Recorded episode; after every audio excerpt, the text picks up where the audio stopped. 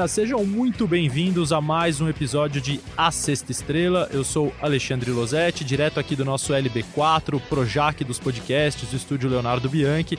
É, gravamos hoje mais um episódio do podcast sobre a seleção brasileira, seu podcast do Globoesporte.com, que hoje é muito especial porque tem dois convidados inéditos aqui do Sexta Estrela. Um deles, um dos melhores laterais esquerdos do mundo nos últimos anos um cara que está é, jogando em altíssimo nível aos 34 anos e que completou 10 anos da sua estreia da seleção brasileira no último dia 14 de outubro. Ele fez o primeiro jogo 14 de outubro de 2009, o empate com a Venezuela 0 a 0 pelas eliminatórias da Copa do Mundo e vai falar sobre essa trajetória aqui da seleção brasileira com a gente. Felipe Luiz, lateral esquerdo do Flamengo. Felipe, muito obrigado por aceitar participar, por topar falar com a gente parabéns pelos seus 10 anos. Imagino que não seja para qualquer jogador completar 10 anos numa seleção do seu país e também que seja um motivo de orgulho. Você tem 44 jogos, dois gols pela seleção brasileira, dois títulos, né? A Copa das Confederações de 2013 e a Copa América agora em 2019. Jogou uma Copa do Mundo em 2018. É, qual é a sensação, qual é a memória, o que, que tem na tua cabeça, o que vem assim quando você se depara com esse número? Eu tenho certeza que, te conhecendo razoavelmente bem, você não fazia a menor ideia de que estavam completando 10 anos da sua estreia, mas quando você se depara com esse número, o que, que vem na sua cabeça, Felipe? Fala, Losete, um prazer imenso estar falando com vocês. Para mim é, é uma honra né, participar desse podcast. E, e depois, é, quando você fala 10 anos de seleção, é uma é um número, né? Porque assim, a primeira vez que o cara vai convocado é a realização de um sonho, mas a partir do momento que você chega lá, você fala, meu Deus, é muito difícil manter, é, você continuar sendo convocado, continuar tá, é, é, fazendo parte desse grupo, né? Então, conforme vai passando o tempo, tem vezes que você vai você vai se sentindo mais é, importante lá dentro ou menos, ou tem vezes que você duvida se você vai ser convocado, outras que você já sabe que você vai ser, vai ser convocado, mas realmente, né, acho que todo mundo sabe, todo jogador pode ser no clube que esteja, ele, o sonho dele é ele estar tá participando sempre de todas as convocações, estar tá sendo convocado sempre. Eu tive essa oportunidade de estar muitos anos de jogar três Copas Américas e, e jogar Copa do Mundo, Copa Confederações, tudo. Então, eu me sinto um privilegiado, sabe? É, e tenho pena de, de uma certa, certa forma, assim, é, de ter entendido a dinâmica da seleção um pouco mais é, mais tarde, aos 30, 31, né? Saber que não é um treino ou um jogo bom na seleção que vai me é, vai manter lá. O que vai me manter lá é o que eu estou fazendo no meu clube. Né? Então isso aí eu demorei para entender, mas mas foi realmente viver momentos únicos lá dentro e, como eu te falei, sou um privilegiado. Vamos abordar melhor essa dinâmica da seleção que você está explicando, Felipe, mas eu vou botar outro hum. convidado muito especial no papo, um cara que eu estou muito feliz de possa participar aqui com a gente. Reforço recente do Grupo Globo e um cara que eu sempre admirei e agora posso trabalhar ao lado, José Renato Ambrosio, repórter que se juntou a nós aqui há pouco tempo. Zé, obrigado por topar participar, por se esforçar para estar tá aqui. E, por favor, entra nesse papo com o Felipe aqui, que você é mais do que bem-vindo. Para mim é um prazer redobrado estar tá aqui, pessoal que escuta a gente é, conversar com você, Ale, conversar com o Felipe, que é um parceiro também de outras coberturas e outros carnavais aí pelo mundo de jogos que a gente acabou acompanhando. E um baita tema, né? Acho que é um motivo mais do que especial para a gente conhecer e aprender com um cara que tem uma carreira com muitos destaques e alguém que vê diferente até a profissão dele, né? Que é o que a gente tenta enxergar para nossa. Felipe, antes da gente falar mais dessa dinâmica que você comentava, é, a seleção brasileira tem uma linhagem de laterais esquerdos, a gente pode pegar até pela história recente. Branco, Roberto Carlos, Marcelo, você. É, queria que você falasse um pouquinho do que, do que representa essa função de um cara que nasceu no Brasil, que joga pela seleção brasileira. É, não é uma profissão qualquer ser um lateral ou um jogador de seleção brasileira num país que tem uma tradição tão grande, né? Sim, no começo, quando até. Prazer estar falando contigo de novo, né? Novamente aí nessa, nessa é nossa caminhada. Mas falar o seguinte, né, que no começo, quando eu comecei a ser convocado para a seleção sub-20, que eu fui para o Mundial sub-20 e tudo mais, você pensa, né, pô, pô, tem que ser parecido com o que esse cara fez, você tenta copiar coisas, eu queria imitar coisas do artista, então é, fazer coisas do Roberto Carlos no campo, até eu entender também que eu sou Felipe, eu sou diferente, eu tenho uma forma diferente, umas características diferentes e, é, e o que eu tenho que fazer é sempre estar tá bem, né? Não estar tá bem aonde eu estiver, no clube, na seleção, é, nos treinamentos e estar tá bem sempre. Então, é, quando você chega na seleção é inevitável a comparação, né? Todo mundo já começa a comparar, pô, aqui tivemos o Leonardo, tivemos o Branco, tivemos o Roberto Carlos e agora está o Felipe, que eu, quero não, sair do Figueirense com 19 anos e quando fui convocado a primeira vez tinha 24, 24 anos, então era um desconhecido. Você está bem no clube, você acaba sendo incontestável lá. Não é, não, é, não vai ser um jogo bom na seleção que vai fazer você voltar. Então, são várias coisas assim que, que no começo são muito difíceis. É, sendo colocado lá. E, claro, a Corinthians estava nono, a gente no lugar. Então, isso também é uma coisa assim que você chega lá com menos força, com menos respeito dentro do grupo, mas ao pouco você vai conquistando, com muito trabalho, muito esforço, esse respeito lá dentro, né? E sem dúvida o tempo é o que é que o, respeito lá dentro você conquista com o tempo. Então, é tudo um passo, mas é, a comparação ela sempre existe e ela é muito, muito complicada. É, você falou, você comentou agora há pouco que você lamenta ter demorado um pouquinho para entender a dinâmica da seleção e agora na resposta para o Zé Renato você é, falou um pouquinho sobre isso, explicou um pouquinho sobre isso. Você foi convocado em 2009 pelo Dunga, fez a sua estreia e depois uma lesão muito séria te atrapalhou, né, de 2009 para 10 ali, inclusive tirou a oportunidade de você participar da Copa do Mundo de 2010. Mas depois disso, Felipe, você só voltou a ser convocado no início de 2013 quando o Felipão assumiu a seleção durante o período do Mano Menezes, você não foi chamado. Você acha que tem a ver com essa coisa de ter demorado um pouquinho para entender a dinâmica e, e, talvez no teu, no teu clube você é, não tenha focado nisso? Como é que se explica um jogador como você que, desde que foi à Europa, nunca parou uma curva ascendente, né? Você foi crescendo, melhorando e ganhando títulos e conquistando mais coisas, ter ficado esse hiato assim de, de ou foi só a lesão, de repente? Hoje, o que, que você reflete sobre isso?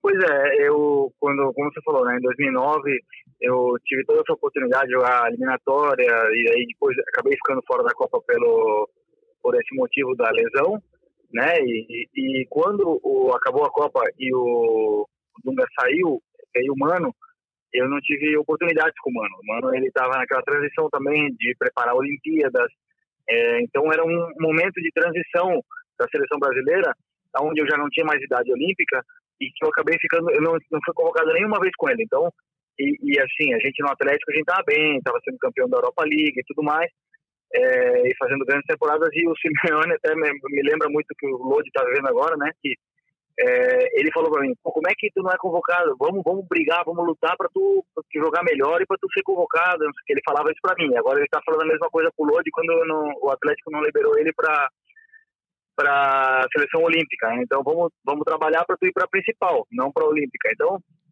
tudo isso aí me é, me motivava mais a jogar melhor no clube, a, a, fazer o meu trabalho no clube até eu ter essa chance com o Filipão quando ele veio. Aí ele me levou, me deu a oportunidade e, e aí é o que eu te, eu te digo também que eu errei. Eu chegava lá nos treinos e nos jogos, eu queria fazer o melhor jogo da minha vida na seleção para voltar.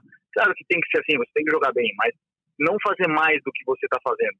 Tem que fazer o que você sabe fazer. E aí depois o que você está fazendo no clube é, é, o que vai levar você para a seleção de novo, entendeu? Você, nosso time depois foi para a final da Champions, foi campeão do Campeonato Espanhol, tudo mais isso aí é, depois é um peso, né, para o treinador da seleção levar você. Então é, acabei não indo para a Copa 2014, mas é, também fiquei de fora por Maxwell e por Marcelo, dois jogadores que estavam em excelentes em clubes e numa forma também muito boa. E aí a concorrência ela estava ali, mas eu fiquei entre os 30, né? Que é aquela, aquela lista que tem é, entre os 30, mas é, depois já eu consegui fazer um nome, né? No, no, no, futebol mundial pelo Atlético de Madrid, aí a convocação ela veio natural, né? Eu já não tinha mais essa pressão de chegar lá e fazer o jogo da minha vida na seleção. Eu me soltei lá dentro. E é, é curioso conseguir ter essa visão, né, Felipe? Talvez dentro ali da competição, de querer ser convocado, de brigar, talvez você não enxergue que é fazer o seu trabalho no dia a dia que você vai colher os frutos. Teve alguém que te deu essa dica em algum momento, ou quando você chegou na seleção e que falou, cara, aqui funciona mais ou menos desse jeito? Alguém teve esse papo com você? Ou talvez a grande reflexão veio mesmo da experiência do Simeone, um cara também com largas passagens aí por seleções, né? Pois é, não, mas o cara que mais me ajudou quando eu fui para a seleção em 2009 foi o Kaká. O Kaká, poxa, eu não era é, ninguém no futebol, estava no La Coruña, estava começando, e ele, eu me, me, senti muito identificado com a forma que ele tem tranquila de ser, a forma que ele tem de se expressar, de conversar, é, a seriedade que ele tem no campo. E aí eu conversei bastante com ele, obviamente que ele já era o melhor jogador do mundo, um patamar, é, uma, um outro patamar, mas ele me deu muitas dicas e muitos conselhos sobre isso, né? E quando quando depois eu comecei a que o Atlético estava bem, eu fui para o Chelsea, aí o Dunga voltou para a seleção e me, começou a me levar mais frequentemente e apostou em mim. Daí foi onde eu me soltei mais. Aí eu falei, entendi, ó, eu tenho que aqui na seleção minha função é aqui é, é defender bem, é atacar quando der, é o time não tomar gols, é fazer essa estabilidade, é fazer um bom grupo, é fazer com que os meninos novos se soltem e tudo isso aí. Eu entendi que eu tinha que é, trabalhar em prol do, do grupo, né, da seleção e não individualmente do Felipe Luiz. E aí foi onde eu, é, como eu te falei, eu consegui me soltar, eu consegui jogar bem, eu consegui já fazer grandes jogos e e ter essa sequência que é muito difícil você ter na seleção brasileira, que são jogar jogos seguidos. Né? Felipe, você falou do Kaká, então eu vou aproveitar aqui, eu não sei se você lembra, mas eu tenho certeza que a galera que está escutando a gente não vai lembrar de cabeça da escalação do teu jogo de estreia pela seleção brasileira no dia 14 de outubro de 2009 em Campo Grande contra a Venezuela, o jogo terminou 0 a 0 e o Brasil tinha Júlio César, Maicon, Luizão, Miranda e Felipe Luiz, Miranda e Felipe Luiz começando aí dando o primeiro passo de uma dupla que depois é, seria muito importante na história do Atlético de Madrid, com título espanhol, inclusive. É, o Felipe Luiz saiu no segundo tempo para entrar o Alex, ex-internacional, meia, que também jogava de lateral esquerdo. No meio-campo, Gilberto Silva, Lucas Leiva, Ramires, entrou Elano no lugar do Ramires e Kaká. Na frente, Nilmar e Luiz Fabiano, entrou Diego Tardelli no lugar do Luiz Fabiano. Bom time, Felipe? Muito bom. É, é, lembro que foi o último jogo das eliminatórias e já estávamos classificados. É, foi um campo que estava péssimas condições, o gramado, é, mas, mas aquela tensão que eu senti, que me deu câimbra logo no começo do segundo tempo e tudo. Mas o que também aconteceu foi que o Miranda foi expulso nesse jogo, né? E estava 0 a 0 E o Miranda, quando ele foi expulso, aí o Dunga me tirou e colocou o Alex para dar uma profundidade diferente no time, porque ele era meia. E, e acabei não jogando o jogo inteiro, mas é, foi um bom time. Tivemos aí duas, três chances de gol no primeiro tempo, depois tivemos um escanteio até que fui eu que bati e o Gilberto Silva cabeceou na trave. Então tivemos alguns lances assim muito muito bons que mas não conseguimos vencer esse jogo até, até mesmo porque já não valia praticamente nada e, e ficamos no empate. Você tá com a memória boa, cara. Eu, eu lembrava mais ou menos ali do 0 a 0 tal, mas o cartão vermelho, o escanteio batido, você tá com a memória boa. A primeira vez não esquece, né? Então, eu tenho, eu, eu tenho memória muito boa para tudo, para jogadores que eu joguei contra, porque eu estudo muitos adversários e tudo mais, mas esse jogo obviamente fica marcado, mas, por exemplo, assim, as derrotas, as, as grandes derrotas é impressionante, mas eu consegui, o cara vai apagando do cérebro. Esses dias passaram é, o reprise do jogo da final da Champions contra o Real Madrid, que nós perdemos em Lisboa. Eu tava nessa, eu... por acaso. E aí eu não vai mais, então, por favor, eu vou jogar a final. Vou nas melhores. aí eu, eu tava vendo o jogo e eu não lembrava dos lances, porque foi tão doloroso, foi, foi tão difícil perder essa final, doeu tanto que eu acho que o cérebro da gente ele vai apagando os lances, vai esquecendo, vai. Então eu tive pesadelo já com essa, com essa final aí, pois aí. Acabei. Tô, é a única final assim que um dos únicos jogos assim que eu não lembro muito do que aconteceu por isso. Acho que é, ficou esse um trauma, né, na cabeça do cara.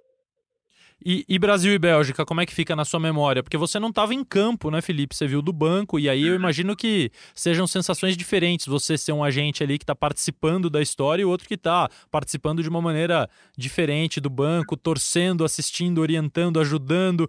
Como é que está o Brasil e Bélgica na tua cabeça? Pois é, esse jogo foi é, um jogos também que mais doeu, né? Mas como eu não joguei, eu tenho a, a, a lembrança viva no, minha lá no banco, eu e o Tyson, a gente tava junto lá, sofrendo, nós sofremos muito nesse jogo, porque o jogo começou e já tomamos dois gols, né? Sem entender nada, sem jogar mal, né? Praticamente só é, um gol de escanteio e um contra-ataque, e a gente não conseguia impor o nosso ritmo, não conseguíamos impor o nosso futebol. E a Bélgica entrou de uma forma diferente contra o Brasil, eles mudaram o sistema, o Hazard não voltava para marcar, é, o Lukaku jogou muito nas costas do Marcelo, e o Miranda acabou jogando quase de lateral esquerdo na hora da, que a gente atacava, então foi um jogo atípico, foi diferente de todos os jogos, né? E foi, uau, o sofrimento foi imenso também. Eu até hoje assim eu tenho é, pesadelo, sonho que vai vai ter outro jogo, que a gente foi para semifinal. Que a bola do Renato é Augusto vai entrar. É, e a do Neymar e a do Renato Augusto, né? São duas chances ali que o, né, o faz a defesa e depois a do Neymar. Então são lances assim que pô, dói muito, dói muito. Realmente perder a Copa, aquele, aquele troféu é, dourado que brilha, você vê depois vi meus amigos com aquele troféu na mão, sentir aquela inveja, não é inveja boa não, aquela inveja ruim mesmo, do, com o troféu o Lucas, o Griezmann e o Lemar. Depois até vi ele lá, esse troféu lá perto do, lá no, no nosso estádio do Atlético e é, foi, é uma coisa assim que, pô, não sei se vou ter outra chance, né? Então por isso que por isso que dói tanto perder essa oportunidade. Você tinha a expectativa, Felipe, de jogar essa partida? O Marcelo estava voltando de lesão, você jogou o jogo anterior. Como é que foi a véspera disso e a notícia de que você não jogaria? Então, entre jogo e jogo são cinco dias, né? Entre, entre na Copa do Mundo, entre cada jogo. Então, é, jogamos contra o México na, nas, na, na, nas oitavas, isso. E aí, é, dois dias de recuperação, onde a gente não sabe nada. O grupo que jogou faz um treino mais leve, os que não jogaram, então o grupo não junta, não se junta, né? Depois, o, é, no terceiro dia já começa um pequeno esboço, mas na véspera o Tite chamou a gente e comentou, né, que ia é, começar com o Marcelo, que que tinha saído por lesão, mas que ele ia voltar. E eu falei que entendia perfeitamente se era o que o Tite escolheu para aquele momento. Eu tenho certeza que era a coisa certa, porque é, eles, ele, o treinador vê melhor que o jogador, né?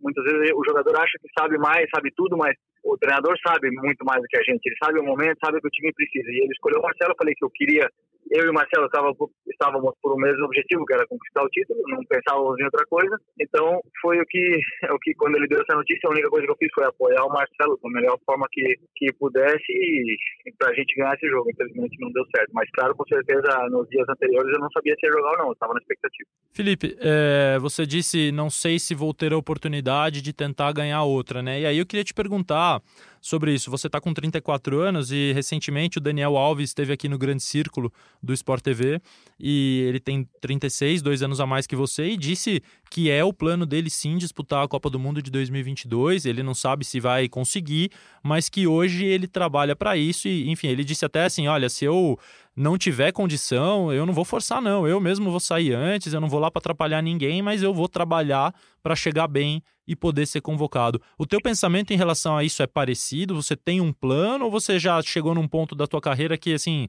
penso na semana seguinte e, e vamos ver o que, que acontece? Não, olha, se a Copa do Mundo fosse agora, em dezembro agora, é, dava para dava ir sem problemas, né? É, eu, eu, tô, eu, eu sempre me movi na carreira por desafios, por por querer fazer história no futebol, né? Por, é, de uma certa forma, não ir atrás é, só do dinheiro, senão também é, ir do desafio de título, de jogar em time grande, de, de ganhar mais do que perder. Eu sempre fui atrás disso. E, obviamente, que eu não, eu não, é, não jogo a toalha. Eu quero, eu quero tentar. Agora, daqui a dois anos, é, dois anos, não, três anos, é, são, é muita coisa que vai acontecer até lá, né? Então, não sei realmente o que vai acontecer. Que eu quero, obviamente que eu quero, mas é, eu sei que tem muita coisa ainda até lá. É, a, o futebol é momento, mas vou tentar estar tá bem até lá, com certeza. Eu, seria um sonho, né? Poder mais. Da mesma forma que eu te digo, se eu conseguir como jogador na próxima Copa do Qatar, ótimo, é, seria um sonho. Mas se eu não conseguir, vai, eu vou tentar depois como técnico. Eu, não vou desistir nunca. Eu quero ganhar a Champions e quero ganhar a, a Copa do Mundo de, de, qualquer maneira, como técnico. Se não for como jogador, vai ser como técnico. Então eu vou tentar até o último dia da minha vida, né? Então, é, como eu falei, não dá para dizer que sim, mas que eu vou tentar, eu vou, com certeza. E você tem, Felipe, duas características que me chamam a atenção e que são fundamentais, né? Primeiro, a, a fome.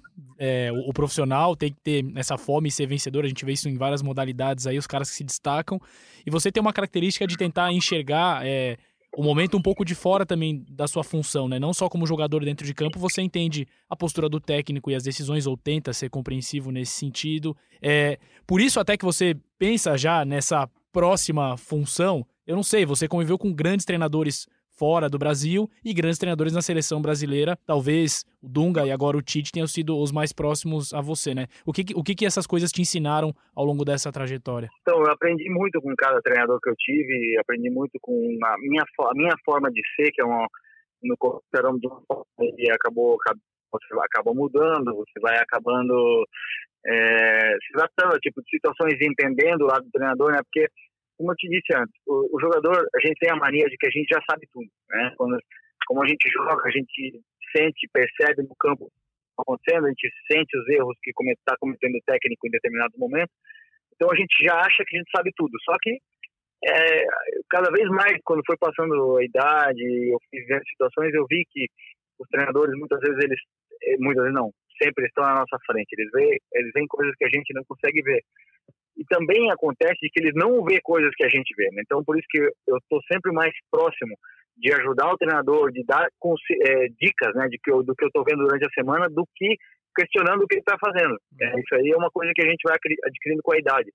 E está me servindo muito para aprender. Eu nunca imaginei que com 34 anos, é, quando eu cheguei aqui no Flamengo, eu fosse aprender tanto como eu estou aprendendo com o Jorge Jesus. Então, é uma coisa assim que, que me, marca, vai dizendo que realmente eu não sei nada de futebol ainda. Tem que aprender muito, tem que estudar muito, tem que ver muita coisa, porque por mais que no futebol já esteja tudo inventado, é, a gente precisa estar tá sempre se reinventando e sempre aprendendo mais, porque são muitas situações novas que elas é, aparecem no dia a dia. Então, está sendo tudo um aprendizado importante. Felipe, é, eu ia te perguntar justamente isso: se o futebol brasileiro tinha aguçado esse seu desejo de ser técnico. Eu lembro que você já tinha comentado comigo, até numa entrevista no Globoesporte.com, que você e o Thiago, teu amigo português que jogou contigo no Atlético, se reuniam para analisar jogos como, como aprendizes, como estudantes ali de, da função de treinador. É, se essa passagem pelo futebol brasileiro te aguçou a questão do, do lado treinador, e aí você acabou falando do Jorge Jesus, se você puder se aprofundar um pouquinho nisso. E aí eu vou emendar uma outra coisa, Felipe, também sobre um treinador que é o atual treinador da seleção brasileira, que é o assunto desse podcast, que é o Tite. O Tite, até a Copa do Mundo de 2018, a gente recebia memes dele com a faixa de presidente da República, né? As pessoas queriam votar no Tite para presidente da República e depois que o Brasil perdeu a Copa do Mundo, o Tite não pode nem ser mais presidente, talvez nem técnico da seleção. Queria que você falasse do Tite, treinador, da experiência que você teve com ele e desse lado aguçado aí pelo futebol brasileiro de você se transformar um treinador. Então, eu no, no começo, quando comecei a conversar com o Flamengo nas negociações e tal, uma coisa que me, me convenceu foi que o Flamengo me ofereceu justo isso, né? Essa, esse plano pós-carreira, né? Eles disseram que teriam muito interesse de quando eu parasse é, de me dar oportunidade, né? Porque eu falei que eu tinha essa, esse interesse de ser técnico, eles falaram que me davam oportunidade para para começar, para poder trabalhar aqui. Então isso foi uma coisa que que me também me deixou muito feliz de poder né, fechar esse contrato com essa opção, né? E por outro lado, o Thiago sempre a gente já falou, né, que ele me convidou para ser auxiliar dele, né? Porque ele já está bem mais avançado, já parou mais tempo, já está estudando, já está até trabalhando. Então é uma outra opção e, e, a gente realmente analisava jogos, a gente via se a gente fosse agora esse time como a gente ia jogar, como nós, como iríamos fazer para para estudar, é, jogar contra esse adversário e tal. Então a gente se reunia em casa, ficava estudando o jogo, ficava analisando os erros do adversário, para a gente fazer tudo isso. E é, do, sobre o Tite, o Tite é um cara extremamente leal, extremamente honesto, é, conversa com o jogador, não quase, né, nunca, nunca, nunca vi o Tite dar uma, uma bronca, não sempre do lado humano, sempre conversando, explicando e convencendo com vídeos, com imagens. Então, aprendi muito com ele, muito. Não só taticamente, senão também essa, essa forma humana que ele tem de ser e está sendo, é, foi para mim um, um, pai, é um paizão para nós lá, tudo. E eu não tenho dúvida que ele é o treinador ideal para a seleção. É, seria um erro absurdo pensar que por um jogo, por uma fase ruim que a seleção possa passar, que ele é, fosse culpado. Ele é o cara ideal para a seleção. Ele trabalha muitas horas e, e dá a vida dele por, por, por ajudar a seleção. E é curioso pensar, é, óbvio, esse respeito seu pelos treinadores, mas você voltou para o Brasil e nesse projeto do Flamengo para ajudar e ensinar também. Corrigir ali, evoluir numa parte tática, uma marca da sua carreira. Você é um, é um especialista nisso também. E você disse que ainda aprende nesse sentido. É, o, que, uhum. o que, que você tem aprendido de diferente ou de novo jogando aqui no Brasil? E sei lá, o que, que esse aprendizado pode te acrescentar também para próximos objetivos, né? Você tem alguns bem próximos agora. Sim, por exemplo, um, o que eu estou aprendendo muito com, com, o Jorge Jesus é que, assim, ele tem uma maneira muito diferente de trabalhar, né? Do Simeone, do Mourinho, todos que eu já, que eu já trabalhei, do Cristiano, tudo, né? Então, são treinamentos muito mais, é, com muito mais volume, mas com muita parte didática, muita tática, com muita explicação, né? Então, muitas vezes, jogador, a gente reclama, né? Que a gente gosta de jogar, o treinador gosta, o jogador gosta de fazer o reduzido, aquele, aquela competição interna, aquela coisa assim, para demonstrar para o treinador o que ele, o que ele quer, é, o que, que ele está bem, que ele quer jogar e tudo mais. E, o, e aqui com o Jorge é muito mais, ele ensina o jogador a, a, quando entrar no campo, saber o que tem que fazer. E depois as, as partes táticas dele, cada jogo, cada, cada jogo é uma história diferente, cada jogo ele dá dicas e pautas diferentes. Então, parece, como eu te falei, parece que já está tudo inventado no futebol, parece que ele já sabe tudo, mas de repente ele vai falar uma coisa de um jogo e que acaba dando certo, é, a perfeição, aquele jogador que é super perigoso não consegue jogar por causa de uma coisa que ele falou para você, é que ele, que ele dá uma dica. Então, está é, sendo um aprendizado, está sendo uma forma muito diferente. Então, estou pegando um pouco de cada um dos técnicos que eu já tive e espero poder é, misturar tudo quando for treinador. Felipe, é, indo aqui para a nossa reta final, deixa eu te fazer uma pergunta. 10 anos de seleção brasileira. Qual, a gente uhum. falou de momentos dolorosos para você, de, de lesões, da, da, derrota da Copa do Mundo de 18, é, você não participar da Copa de, do Mundo de 2014, quando pelo menos na minha visão era óbvio que você deveria estar entre os 23 pelo que você fazia no Atlético de Madrid, assim como o Miranda, era o grande ano e aquele grande Atlético, uhum. é, embora tenham sido dois bons jogadores convocados para a posição, o Marcelo que é um craque, o Maxwell. Mas eu queria que você uhum. falasse de momento assim inesquecível para você. Tem algum mais que está guardado assim num, num, cantinho especial assim da tua memória, do teu coração, das tuas lembranças? É, qual foi o grande dia ou o grande jogo que você fez pela seleção? O que, que você lembra com mais saudade, assim, com mais carinho? Pois é, pela seleção, o jogo que eu entrei contra a Sérvia, na Copa do Mundo. Então eu sabia, eu tinha quase certeza que eu ia jogar em algum momento da Copa do Mundo, né? Porque o Marcelo vinha com muitos jogos da, da na, na, na, temporada, tinha acabado de chegar na final da Champions e, e eu tinha sonhado que eu ia que eu ia entrar. Então eu estava assim realmente preparado para aquele momento, entendeu? E ele sentiu com 10 minutos de jogo do primeiro tempo. E eu não estava nem aquecido, eu estava no banco, né? E foi tirar o colete, estava pronto. Quando o Tite olhou para me chamar, eu já estava do lado dele. Então, eu entrei no campo, parece leve, sabe? Eu entrei no campo e a gente, se a gente perdesse aquele jogo, a gente estava eliminado da Copa, né? Então, a pressão era grande, mas o meu prazer de estar lá era, era muito superior. Era uma, foi o melhor assim, momento que eu vivi, é, talvez, da minha carreira, poder ter jogado aquela Copa do Mundo, ter, ter desfrutado daqueles minutos, daquele momento e aquela pressão que existe, mas aquela pressão é, dizendo assim, eu, tô, eu, eu, nunca tive tão preparado para uma, uma pressão tão grande na minha carreira, né? Mas depois depois disso, eu tive grandes momentos também na seleção. Eu tive bons jogos, fiz gol lá em, em Natal. É, meu pai estava assistindo o jogo, foi um dos primeiros jogos que eu joguei com o Tite, então foi ali para também para convencer o Tite, porque eu acredito que o Tite não me conhecia, me conhecia, obviamente, porque eu estava fazendo no Atlético, mas não pessoalmente, não como eu trabalhava, não como não como eu era no dia a dia. Então, é, foi assim um jogo perfeito, né, que tanto defensivamente como ofensivamente. Depois eu tive também um jogo contra a Argentina que a gente perdeu lá na Austrália, que é, não lembro ter errado nenhum passe durante o jogo. Então foram vários jogos assim que, que eu me senti muito bem. Como eu te falei, eu me soltei, mas é, o meu momento mais especial pela seleção foi minha estreia na Copa do Mundo, sempre que eu mais. Sim, eu lembro ter acordado no dia falando assim, meu Deus do céu, agora realmente eu posso dizer que eu sou jogador de verdade. Bom, já, já que você citou aí um jogo, Felipe, o jogo que seu pai estava vendo, teu primeiro jogo com hum. o Tite contra a Bolívia, o gol que você fez, então receba como homenagem da Sexta Estrela pelos seus 10 anos de seleção brasileira esse presente. Escuta aí, ó. E a falta cometida, o juiz preferiu da vantagem. Neymar saiu do meio de dois.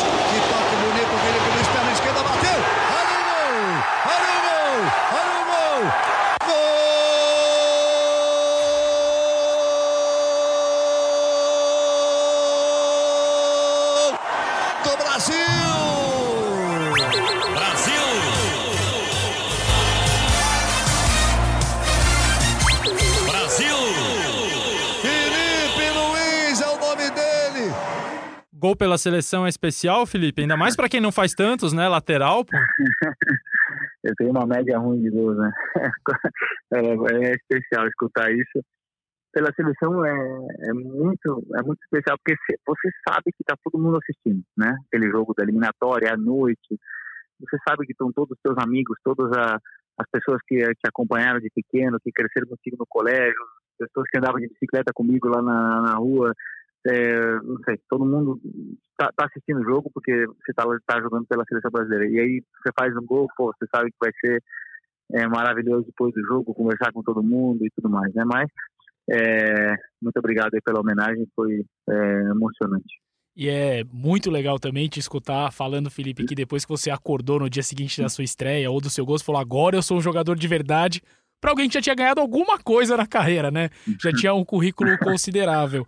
É, quando você olhar para trás e pensar, poxa, mais de 10 anos de seleção, essa realização, é, o que, que isso vai representar para você pessoalmente, como pai, irmão, filho, como a criança começou sonhando a ser jogador aqui no Brasil? É, é, ter, ter esse bônus, além do, da sua carreira nos clubes super premiada, fica em, em, que patamar isso? Em qual prateleira? Então, eu nunca, nunca fui assim de dizer muito o passado, né? Dizer, pô, eu cheguei ali, eu fiz aquilo, eu ganhei aquilo. Eu nunca fui assim. Eu tenho certeza que eu acho que eu nunca vou ficar me vangloriando do meu passado, dizendo, dizendo, pô, eu joguei a Copa, ou fiz isso, fiz aquilo, né?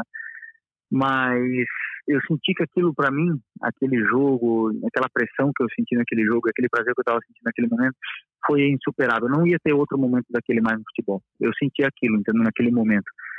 E tanto é que depois daquilo, eu nunca mais voltei a sentir. É, para mim, todos os jogos agora são. É, é, não, não tenho mais aquela pressão, entendeu? Que, que, que eu senti naquele jogo, aquela, aquela adrenalina, né? Então, todos os jogos agora são menos que aquilo. Mas agora, de repente, no Flamengo, eu cheguei aqui com 34, estou vendo esse momento especial também, com a torcida, com todo mundo, só que agora muito mais tranquilo, muito mais calmo, sabendo o que fazer com a bola no pé, nunca me afobando, porque já vivi momentos que me, que me vacinaram, né? Já me, me superaram casca, né? todas as o tipo de pressão que eu poderia ter e faz esse, acho que só, só a experiência faz isso com o jogador, né? Então, é, mas, mas sem dúvida, toda, toda essa trajetória, é, se você for olhar, meu, é linda. Eu tenho todos os recordes de jornal lá na Espanha, eles, eles dão pra gente todo quando acaba a temporada, todas as vezes que você aparecer no jornal. Então, se, se um dia eu tiver uma nostalgia, pegar e ler tudo isso aí, realmente foi uma história linda. Felipe, antes da gente terminar, eu vou te fazer uma pergunta que eu já fiz, mas eu acho a resposta e a história tão interessantes e tão assim inusitadas pela relação de duas pessoas tão diferentes que eu preciso abordar contigo de novo, né? Eu tive, me considero um privilegiado por ter acompanhado a seleção brasileira por tanto tempo e acho que estive em mais de 50%, talvez 70%, 80% dos teus 44 jogos eu tenha visto em loco. É, então acompanhei uhum. a tua evolução e uma das coisas mais legais que eu gostava de acompanhar nos dias de treinamento era justamente a sua interação com o Neymar, que é o principal jogador brasileiro hoje, o principal jogador do país e um dos principais jogadores do mundo, porque vocês são pessoas tão diferentes, de idades diferentes, né? Assim, não tanto, assim, você é sete anos mais velho que ele, não dá nem para dizer que são gerações diferentes, mas praticamente no futebol é praticamente uma geração acima da dele, é, e pessoas de gostos, de hábitos, de, de tudo diferente. E vocês tinham uma sintonia, tem uma sintonia, né? Tão grande ali no campo de jogo, no treinamento, de provocação, de risada, de desafio. E isso era muito bacana e eu queria que você falasse um pouco, principalmente pelo fato de o Neymar hoje viver um momento muito mais difícil do que ele já viveu com uma série de lesões que tem impedido que ele tenha jogos em sequência, enfim. Hum. Acho que não é o, o, que o Neymar sonharia estar vivendo hoje. Ele gostaria de ter saído do PSG, não conseguiu, enfim, uma série de coisas conturbadas, mas ele tinha, na minha opinião e na minha visão, em você, um cara em quem ele também se escorava, até mesmo emocionalmente, assim.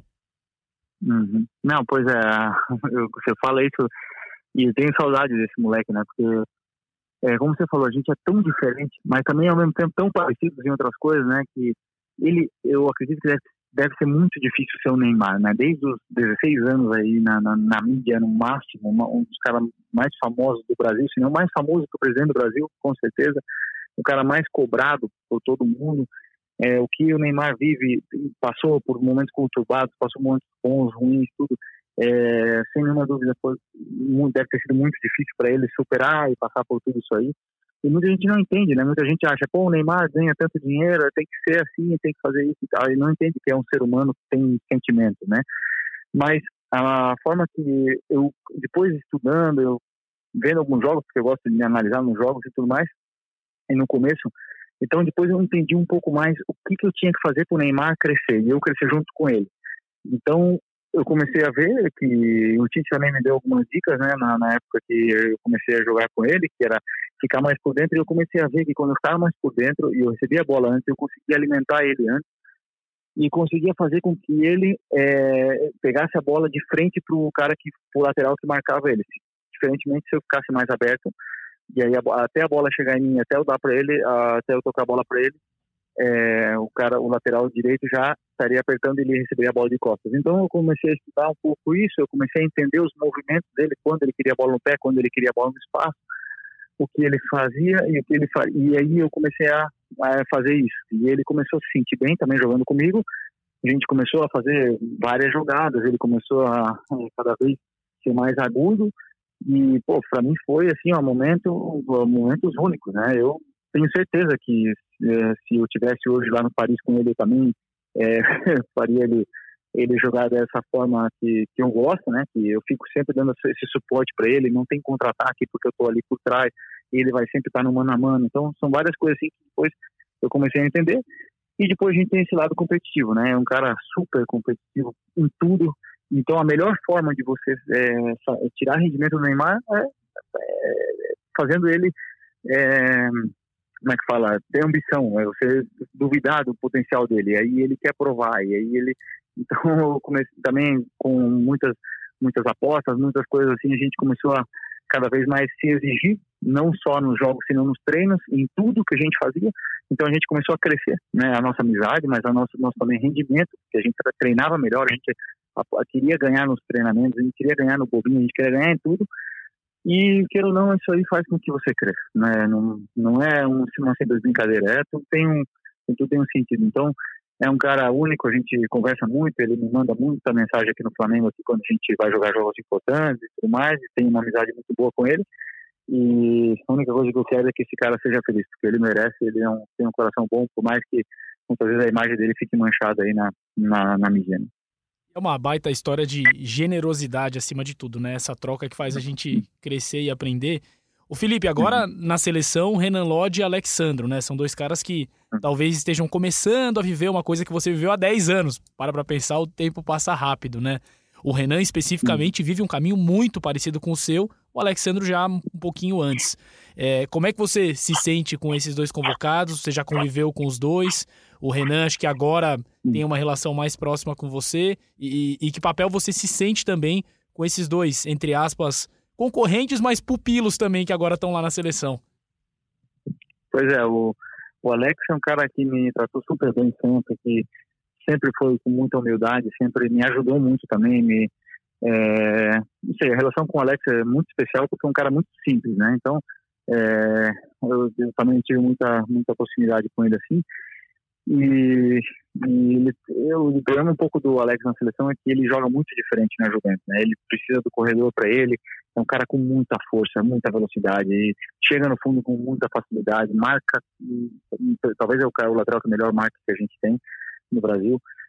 Então, é, e na seleção se joga um pouco diferente, né? Porque o Tite gosta mais que o lateral dê um suporte, então é uma coisa assim, talvez de ele se adaptar um pouco mais, mas ele tá, pô, muito bem, foi campeão da Copa América, jogando, jogando bem na final e tudo. Então, é um cara assim que a gente, é, que eu torço muito e, que merece tudo de bom, né? Porque é, além de ser um grande jogador, é uma grande pessoa. E o Renan, com 21 anos, fazer tudo que ele está fazendo, é, o Renan é diferente porque o Renan já está em time grande com 21 anos, já, já não é mais, não é contestado, a torcida quer ele, gostam dele, o Tite já sabe como ele joga, está jogando titular no Atlético de Madrid, que é um time que briga por por grandes coisas todo ano, está aprendendo a marcar com o Simeone. Então ele está é, no melhor lugar possível para pegar essa, essa camiseta aí durante muitos anos, entendeu? Então, e outra, é, pelo que eu já sei, né, porque todo mundo fala com muita gente no Atlético, o pessoal adora ele lá como pessoa, cara super humilde, que trabalha, que quer aprender e tudo, e depois, pô, o cara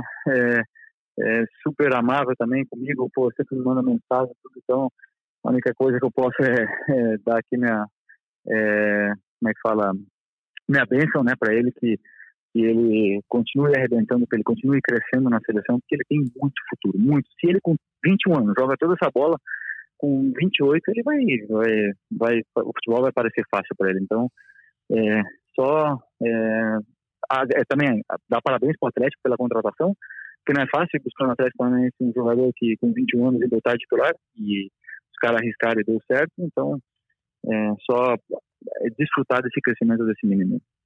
Felipe, é, passamos um pouquinho aqui do tempo que eu tinha prometido para você, mas é que a oportunidade de falar contigo é sempre muito boa e tem que ser bem aproveitada. Então, me desculpa pelos acréscimos, mas agora com VAR, a gente Nada. às vezes tem jogos com mais 9, mais 10 minutos. Então, é para já ir se acostumando a essa nova realidade.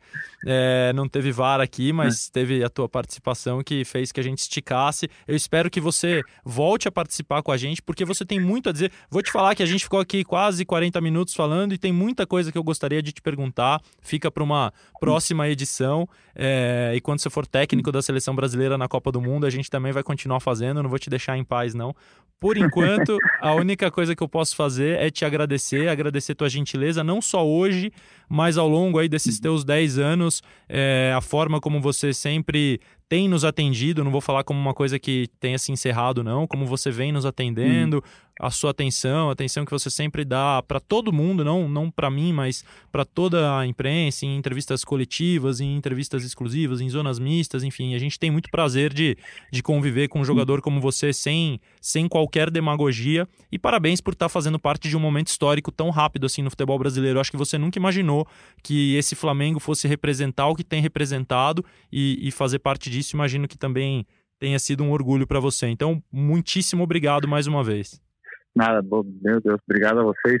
Primeiro por isso, né, pelo carinho que vocês sempre tiveram por mim, é, pelo jeito que vocês me trataram sempre e, e, entenderam a minha forma de ser, que é de, pouco diferente do jogador, né, de futebol, muitas vezes é, isso muita gente não aceita, né, então é, muito obrigado por tudo que vocês fizeram por mim, eu estou vivendo realmente um momento único aqui no Flamengo, nunca imaginei, como eu falei antes, com 34 anos fosse passar por isso outra vez, por viver um momento é, histórico num clube e tô tô vivendo isso, então estou muito feliz, mas estou é, também é, com orgulho mesmo de ter participado desse desse podcast aí com vocês. E não sabia que tinha sido só 40 minutos ainda quando o jogo é, você está com a bola disputando, você, o jogo parece que né é, parece que o jogo é curto, então foi o que aconteceu hoje, 40 minutos mas passaram muito rápido e e eu também falo demais, então peço desculpa aí. E muito obrigado por tudo mesmo que vocês fizeram comigo. Fale mais, fale mais. Zé, considerações finais ou não? Ah, um prazer maravilhoso e que, como treinador, já seja outro nome do podcast, né? Sétima estrela. Oitava, ah, é, temos esse compromisso. Né? Quando o Brasil ganhar a Copa em 2022, tomara, a gente muda para sétima estrela. Combinado. Felipe, sempre um prazer. a gente aprende demais contigo. É uma troca muito legal. Que venham as próximas aí. Beleza, muito obrigado. Valeu, Felipe. Boa sorte no Flamengo. Na final da Libertadores, a gente vai acompanhar e vai estar vai tá por perto e vamos nos falando novamente em breve. Brigadão, cara. Bom, tá aí o nosso papo com o Felipe Luiz chegando ao fim. Chegando ao fim também mais um episódio de A Sexta Estrela. Lembrando que a seleção brasileira está convocada para os dois próximos amistosos. Na última sexta-feira, o Tite anunciou a sua lista de 23 jogadores para os jogos contra Argentina e Coreia do Sul nos dias 15 e 19 de novembro, respectivamente, contra a Argentina em Riad, na Arábia Saudita, contra a Coreia do Sul em Abu Dhabi, nos Emirados Árabes Unidos. São os últimos amistosos de 2019, são também os últimos amistosos antes do início das eliminatórias da Copa do Mundo, que começam em março do ano que vem, março de 2020, já com jogos oficiais. Aí o Tite vai começar a caminhada para tentar chegar à Copa do Mundo do Catar em 2022 e repassando a lista do Tite aqui bem rapidinho. Goleiros foram Alisson, Ederson e Daniel Fusato. Os laterais, Danilo e Emerson pela direita, Alexandro e Renan Lodge pela esquerda. Na zaga, Thiago Silva, Marquinhos, Militão e o Felipe, do Atlético de Madrid, esse time do Felipe Luiz. No meio-campo, Casemiro, Fabinho, Arthur, Douglas Luiz, do Aston Villa, chegando, estreando na seleção brasileira. Coutinho e Paquetá, e os atacantes Rodrigo do Real Madrid, o raio do Santos, convocado também pela primeira vez para a seleção principal, William, David Neres, Richarlison, Firmino e Gabriel Jesus. Essa é a seleção brasileira que vai para os últimos amistosos de 2009. Gosta da lista, Zé? Gosto, acho uma lista interessante e gostaria de vê-lo fazendo testes de fato. Bota a molecada para jogar.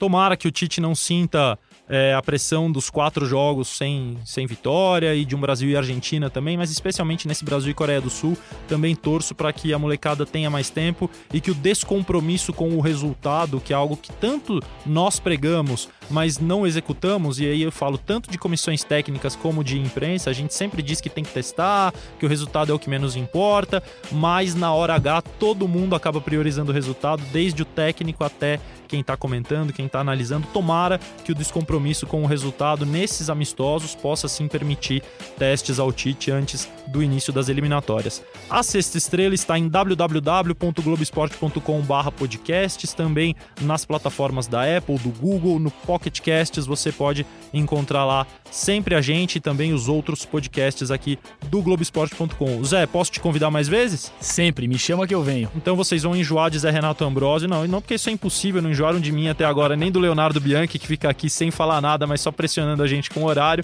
Então vocês não vão enjoar dele, não. Galera, obrigado. Até a próxima. Grande abraço.